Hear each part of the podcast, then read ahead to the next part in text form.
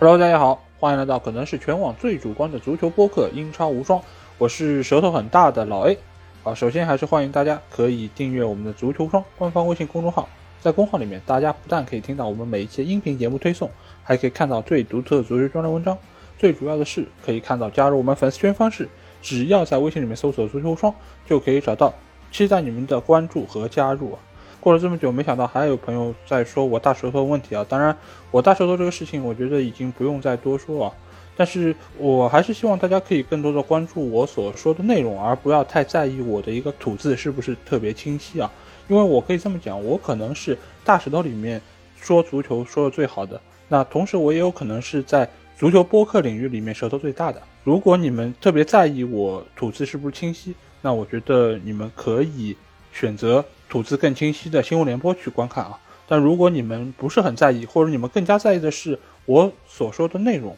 那我非常欢迎大家可以留下来继续收听我的节目。那就在今天凌晨，英超第十四轮比赛全部结束了啊！在这十场比赛里面，我们也是看到了非常多精彩的进球以及非常激烈的比赛。那这期节目我仍然会通过最佳阵容的一个方式来和大家复盘一下这十场比赛。那我们先来到是最佳门将这个环节啊，门将这个位置我给到的是切尔西队的门迪啊。这个大家可能会有点意外，因为为什么我会把一个最佳门将位置给到一个豪门球队的门将？尤其门迪的优秀，我相信很多朋友应该已经是觉得不用我在这个地方继续多说。但是门迪对沃特福德这场比赛，他的一个表现可以说是居功至伟啊！如果不是他，我觉得切尔西大概率是拿不下这场比赛的。或者换句话来说，这场比赛切尔西能够拿下。非常重要的一点，其实就是在于门迪的一个优秀发挥，因为我们知道门迪是一个非常好的门将，而且他的一个门线技术也是非常的出色，而且在之前的相当多的比赛中，无论是面对强队还是面对弱队，他都有一个相当稳定的表现。但这场比赛对沃特福德，我们可以看到，光从数据统计上面就可以很明显的看出，切尔西队在这场比赛中其实是不占优的，或者说他们在很大程度上是要依靠自己防线的一个优秀发挥，才能够确保这场比赛能够获胜。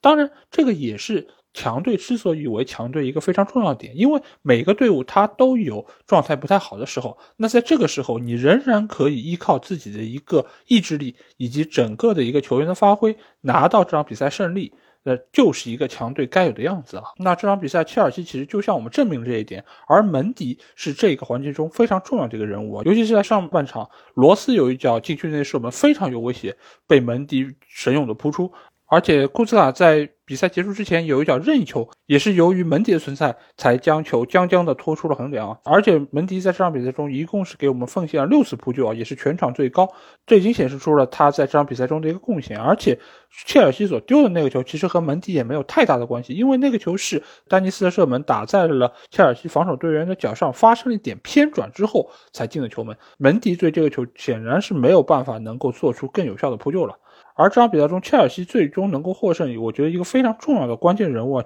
同时也是被我选入了最佳中场的一个球员，那就是芒特啊。芒特这场比赛他给我们奉献了一球一助攻，而且他在上半场还有一脚射门是打中了立柱啊，所以可见芒特是这场比赛中切尔西为数不多表现非常优异的球员之一啊。而且芒特尽管在这个赛季他得到的上场时间并不是那么多，但是每一次上场他其实都能够。给到球队非常大的一个贡献，而且他作为切尔西的一个 DNA 球员，我觉得他其实才是一个土生土长的、体内流着切尔西血液的这么一个球员啊。所以对于他来说，这场比赛的一个优异表现，对于他能够在日后图哈尔的帐下获得更多的出场机会，我觉得是非常重要的。而这场比赛中，沃特福德其实打的一点也不保守啊，尤其是他们的锋线球员丹尼斯，如果不是因为这一轮。前锋球员的一个表现特别出色的话，其实我本来想连续第二轮把他选到我的最佳前锋的一个阵容之中。而丹尼斯也用最近几轮他一个优异的表现，向我们证明了他是一个非常重要的，而且是门前把握机会能力非常强的一个球员。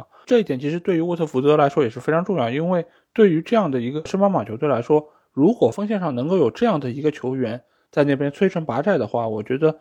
对于球队最终保级其实是非常重要的。尽管这场比赛最终沃特福德还是一比二告负啊，但这场比赛他们在场上展现出的这种求胜的欲望，还是给我留下了非常深刻的印象。所以我觉得这场比赛门迪被我选为最佳门将是实至名归的。而接下去我们会来到最佳后卫的这个位置啊，这次后卫线我是选了四个球员，而第一个球员就是来自于曼城的鲁本迪亚斯。鲁本迪亚斯在这场曼城二比一战胜阿斯顿维拉的比赛中，他是打进了一个进球，而且这个进球我们可以看到，我们真的是会怀疑这真的是一个后卫球员吗？因为这脚射门打的实在是太精彩了，有点像后卫线上的凯塞洛，也有点像是罗德里，但是我们真的没有想到这个球会来自于鲁本迪亚斯，而且这个球的曲角非常的刁钻，是深深的钻进了。马丁内斯把守的一个球门啊，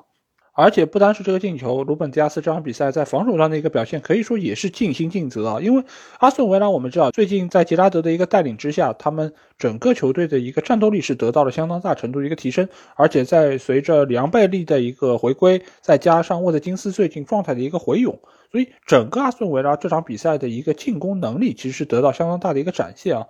而且这场比赛，他们能够依靠一次角球的配合，由沃特金斯打进一球，其实某种程度上也是代表了最近阿森维拉状态的一个回勇。但这个球其实和鲁本迪亚斯没有太直接的关系，所以这场比赛鲁本迪亚斯其实还是相当好的完成了他作为后卫球员的一个防守工作。而且在过往的这么长一段时间里面，尤其是从他加盟到曼城之后啊，他一直都是曼城俱乐部后防线上的一个中流砥柱。他身边的搭档一直都在换，拉波尔特、斯通斯，或者说是这场比赛和他搭档的阿克，其实都可以和他非常有效的形成一个后防线上的屏障啊。所以你与其说是曼城队的防线做得非常好，你还不如说是。鲁本迪亚斯对于整个曼城队的一个后防体系有相当好的一个统领能力，所以这场比赛鲁本迪亚斯不但在防守端有非常优异的一个表现，而且他能够为曼城队取得进球。我觉得这个也是曼城现在这个球队非常全面的一个体现啊。因为当你一个球队所有的球员都能够有能力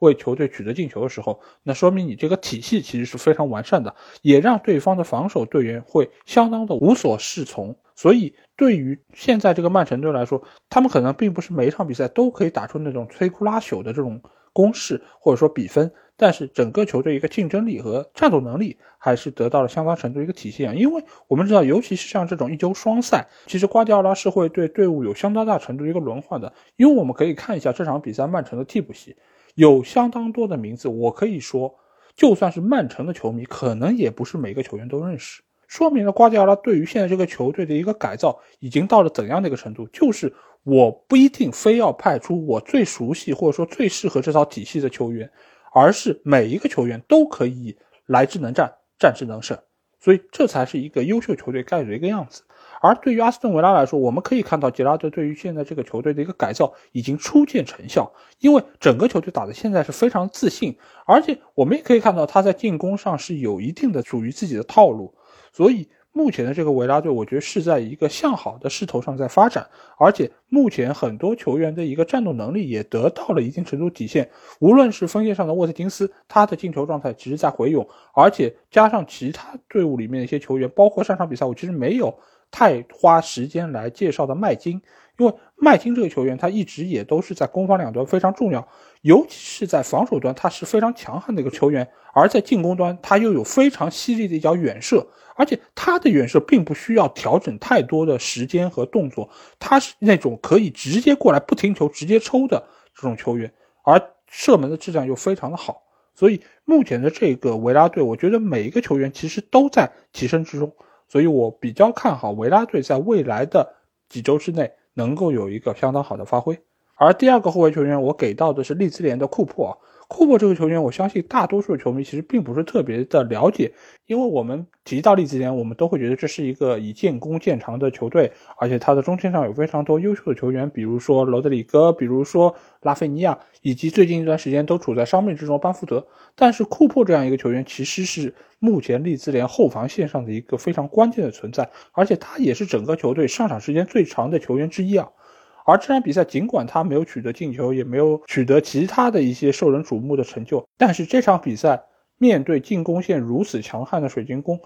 利兹联可以收获一场零封，其实我本身就觉得是一件非常了不起的事情。而且库珀在这场比赛中的一个表现，我们也可以看到是利兹联能够零封非常关键的一个球员啊。他全场解围六次，是全场最多，而且他的传球以及精准传球也是全场最多的。所以这样的一个球员，其实。某种程度上就是后防线上的一个大脑，他能够将球有效的输送给中前场的这些进攻好手，让他们可以为球队摧城拔寨。当然，同时他也是对方进攻球员面前非常难缠的一个铁闸啊。所以库珀在这场比赛中的一个优异表现，也是最后确保利兹联能够拿到一个点球，最终获胜的一个非常关键人物啊！而且在他面前，本特科也好，或者说是扎哈也好，这场比赛都没有太好的一个机会，而唯一一个接近进球的机会，也是被梅斯利耶一个非常快的反应所最后拿到。所以这场比赛利兹联能够获胜，我觉得库珀的一个功劳是非常明显的。而下一个后卫球员，我要给到的是贝德纳雷克。这个也是南安普顿后防线上的一个关键的人物，因为因为这个赛季我们知道南安普顿在卖走了韦斯特高之后，其实后防线一直是处在一个比较动荡的阶段，而贝德纳雷克这样一个去年对曼联零比九惨案中非常倒霉的一个男人啊，在这个赛季无疑是扛起了。整个南安普顿后防线上的一个大旗，而且在这场对莱斯特比赛中，我们可以看到贝德纳雷克是打进了全场的第一个进球，而且这个进球我们也可以非常看到哈森许特尔对于球队定位球的一个改造，因为这个球他其实并不是非常简单的把球掉进去让中后卫去抢头球，而是采取了一个短角球之后给到了禁区内的萨里苏一个射门得分机会，而萨里苏的射门被。舒梅切尔扑出，贝德纳雷克非常机警的将球补进了球门。这个球当然贝德纳雷克的一个反应是非常快，但是另外一方面啊，我觉得舒梅切尔这个扑救其实是存在问题的，因为这个球是他被扑出之后，自己的脚又挂到了球，把球是送到了贝德纳雷克的面前，才最终造成了这个失球。当然，另外一方面也说明了莱斯特的一个二点保护其实是存在非常大的问题，所以使得这个进球也是充分的暴露出了莱斯特。最近在防守端的一个问题，当然，莱斯特打进的第一个进球，其实也同样暴露了南安普顿在后防线上的一个问题啊，就是也是在禁区里面的一脚射门，我记得是恩迪迪的射门，是被对方的门将麦卡锡扑出之后，埃文斯将球补进了球门。其实这两个球，两个球队都是用同样的方式，然后在对方身上拿到了一个进球啊，这个某种程度上也是说明了现在两个队伍在防守端的一个问题。当然，贝德纳雷克对于那个失球其实没有太大的一个责任。而且他在这场比赛中也是奉献了七次解围，是全场最高啊！所以佩德纳列克在这场比赛中的一个表现仍然是非常的优异，所以被我选入了最佳后卫的一个名单之中啊！当然，同时这场比赛也有另外一个球员的表现也是非常出色的，那就是被我选到最佳中场的。麦迪逊啊，因为麦迪逊已经是连续第二轮被我选到了最佳阵容之中，因为他的表现真的是太出色了，而且这场比赛他又取得了进球，而且那个进球可以说是他个人能力以及个人技术最好的一个体现啊，因为因为那个球他是带球之后晃过了对方后卫，然后打近角得手，那个球真的是只有近角这一条缝可以将球送进网窝，但是他准确的找到了。而且能够通过自己的脚法将球打进球门啊，所以这个球也是麦迪逊个人能力非常好的一个体现，也体现出他最近的一个状态可以说是越来越好。因为这个赛季我们也可以看到，由于罗杰斯对于球队的一个阵容的改造以及阵型的一个改变，所以麦迪逊在这个赛季的早期其实是拿不到太多上场机会的。但是在有限的一个上场时间之内，他还是展现出了非常好的一个竞技状态，尤其是在最近一段时间蒂勒芒斯受伤停赛的一个阶段。所以使得麦迪逊有更多的一个出场，而且中前场也给到了他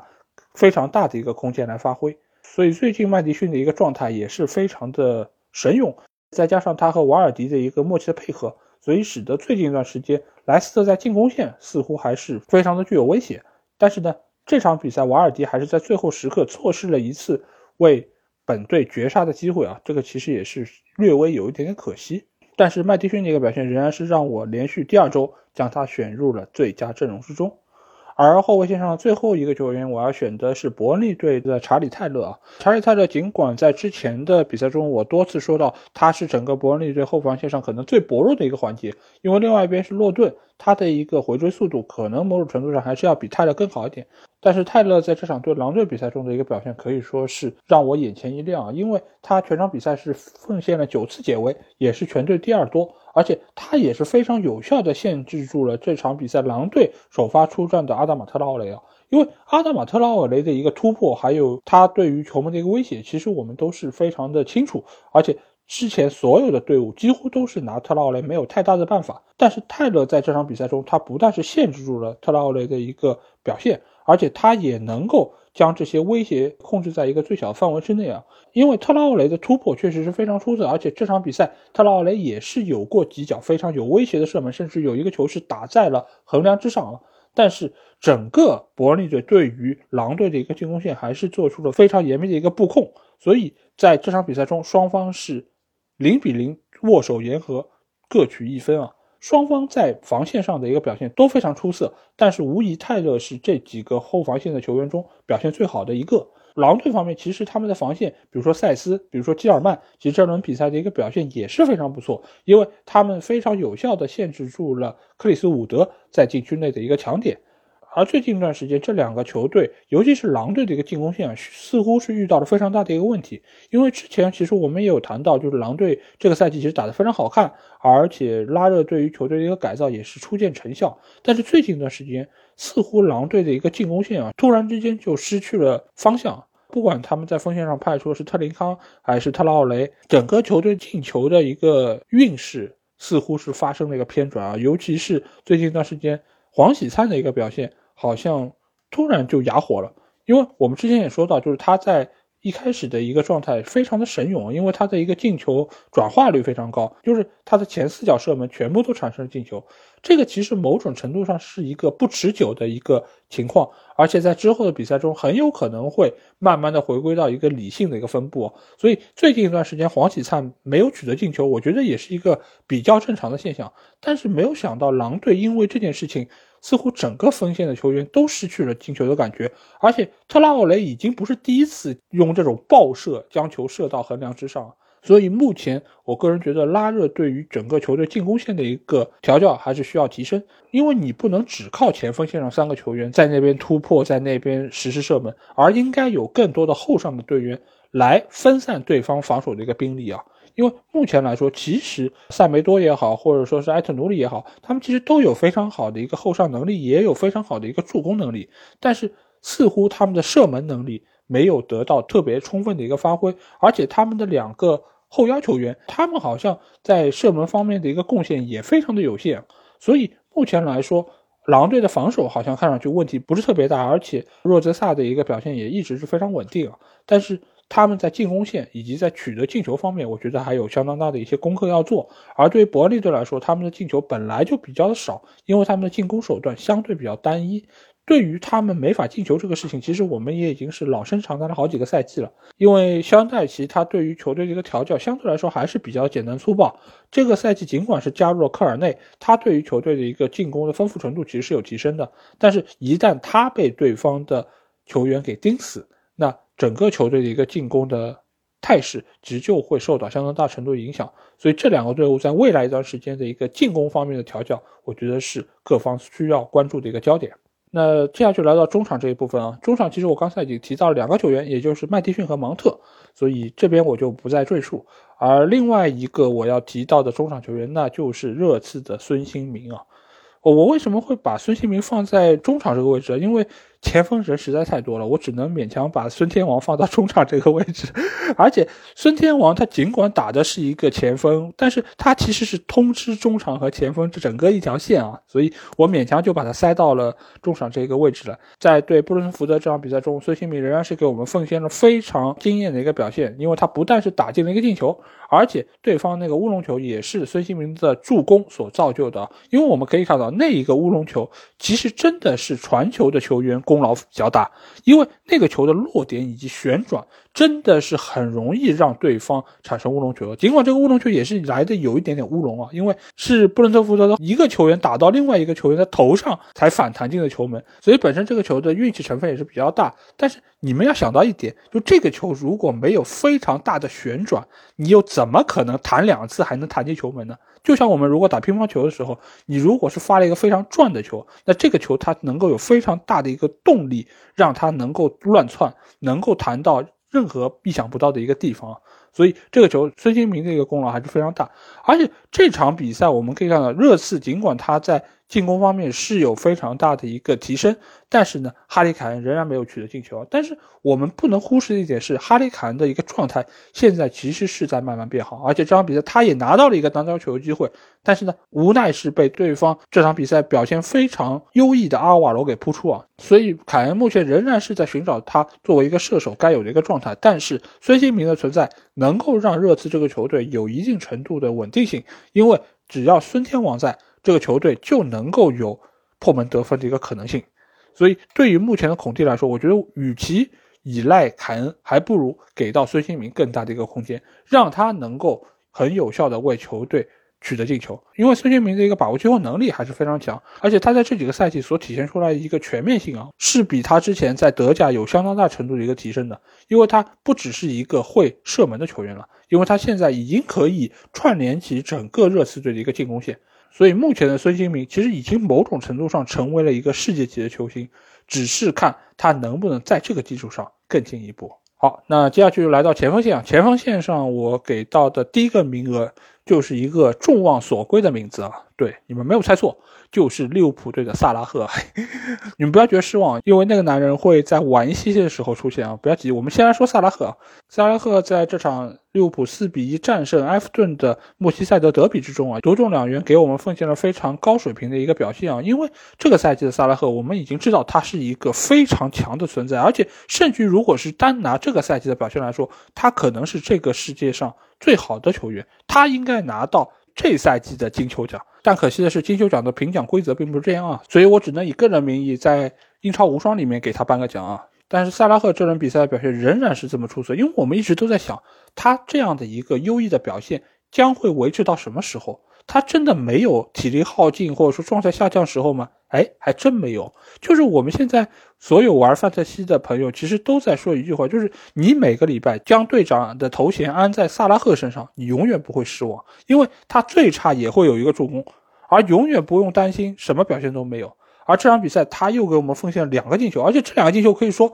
非常具有明显的萨拉赫特点。第一个进球就是他的左脚搓射，这个球其实你要放给一般的球员真的是很难打进的，而且因为角度已经非常小了。但是萨拉赫的射门你就会非常的放心，因为这个弧线、这个角度、这个力度，他已经是能够拿捏的非常准确了。而第二个进球也是一个反击进球，这个进球某种程度上难度要比第一个球更大，因为对方门将已经出来，而能够留给他射门得分的一个。路线非常的窄，而他真的就是取到了那个非常窄的角度。刚才我们说麦迪逊那个进球角度非常的窄，只有一条线，而这个球说实话连一条线可能都没有，真的只有半条线。你如果不加弧度，这个球真的有可能就进不了的。但是萨拉赫能够用一个最合适的力度，打一个最巧的角度，将球送入球门，我真的是不禁拍案叫绝啊！这样的萨拉赫真的是无人能敌啊！而且现在这个利物浦队似乎也没有人可以挡住他们前进的一个脚步，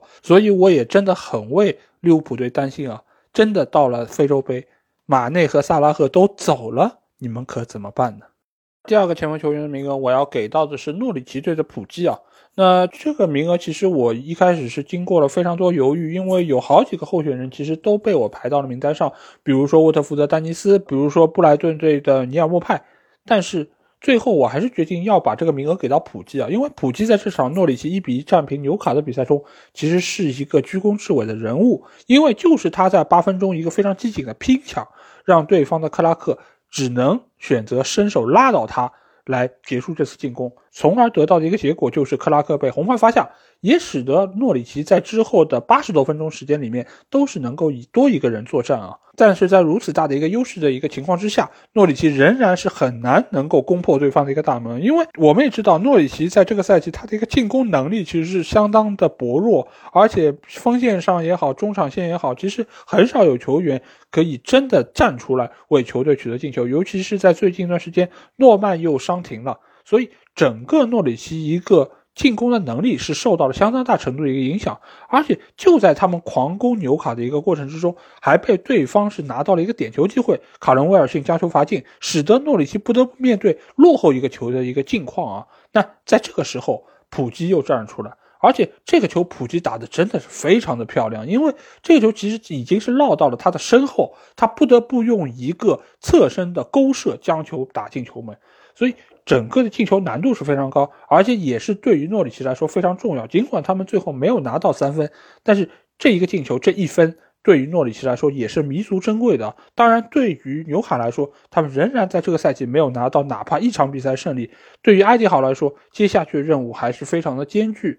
毕竟，作为沙特财团投了这么多钱收购的球队，他们自然是希望来年还可以留在英超联赛。但是现在距离冬窗转会窗打开的那一刻还有一个月时间，而且中间还差不多有小十轮比赛需要他们来面对。这个时候，埃迪豪能不能用好纽卡手头的这些球员，为球队拿到更多的积分就非常的关键。而诺里奇这方面，我已经是看到了他们最近一段时间的一个表现，因为他们已经四轮比赛没有输球了。而且他们在进攻线上所展现出来的一个能力，我觉得要比之前的比赛有非常大程度的一个进步。当然，他们在把握机会能力方面，还有就是失误率方面，还是有非常多需要可以改进的地方。但是最起码，我从这两个球队身上是看到了他们能够提升的一个希望和可能性，所以也寄希望于之后他们能够给我们奉献出更多优秀的比赛。那最后一个锋线上的名额。我自然是要给到今天创造纪录的一个人，那就是 C 罗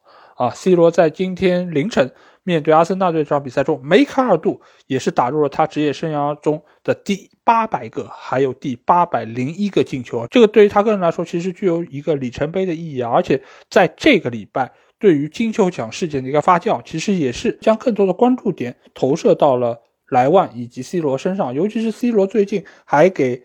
某条 ins 点赞这件事情，其实也是受到了各方的一个关注啊，所以大家都觉得这场比赛 C 罗是憋着一股劲，想要来证明一下自己的能力，以及向各方证明自己并没有老，自己还可以打进非常多的进球。而且 C 罗的这两个进球也是直接确立了曼联在这场比赛的一个盛世啊。这场比赛我们其实现在回过头来看一下。曼联显然是打得更好的一方，而且这场比赛双方的一个进攻转换速度以及进攻质量其实都是非常高的。当然，曼联第一个失球是有一点点意外，因为德赫亚是在禁区里面倒地，使得史密斯罗是面对一个没有人防守的球门实施的射门而取得这个进球。但是，其实从赛后的 VAR 也好，或者说是从各方各面的一个慢镜头可以看到，这个球德赫亚只是有一点点想当然了，就是他觉得自己倒地，裁判一定会帮忙，裁判一定会出于。保护门将的一个目的来将比赛吹停，但是并没有，所以这个球其实我个人觉得也是曼联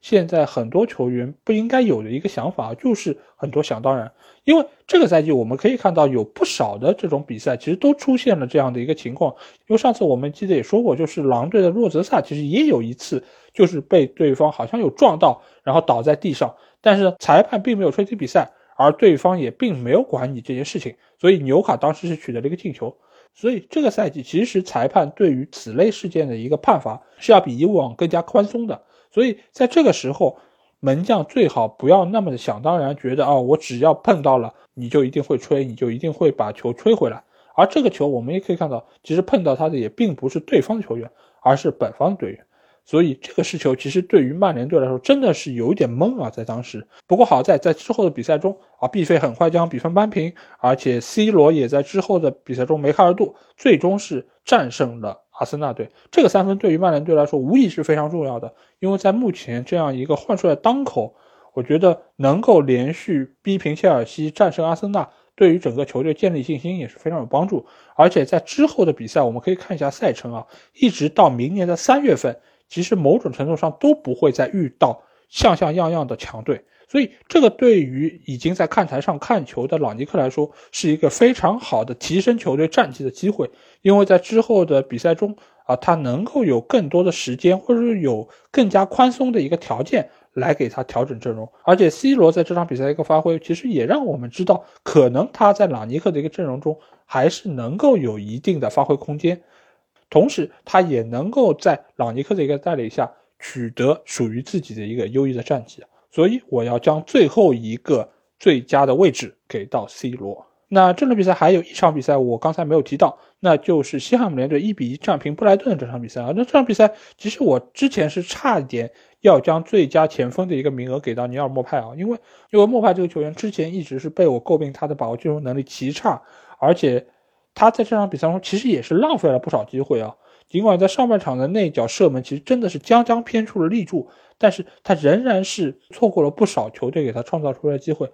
那这场对于西汉姆的比赛，其实布莱顿打的并没有那么的好，而且他们也在后防线上出现了不少的失误，给到西汉姆联队非常多机会。而这场比赛，西汉姆仍然是依靠他们非常有威胁的定位球的一个攻势，由索切克打入第一个进球。因为我们可以看到，每一次西汉姆联队的一个定位球，其实他们在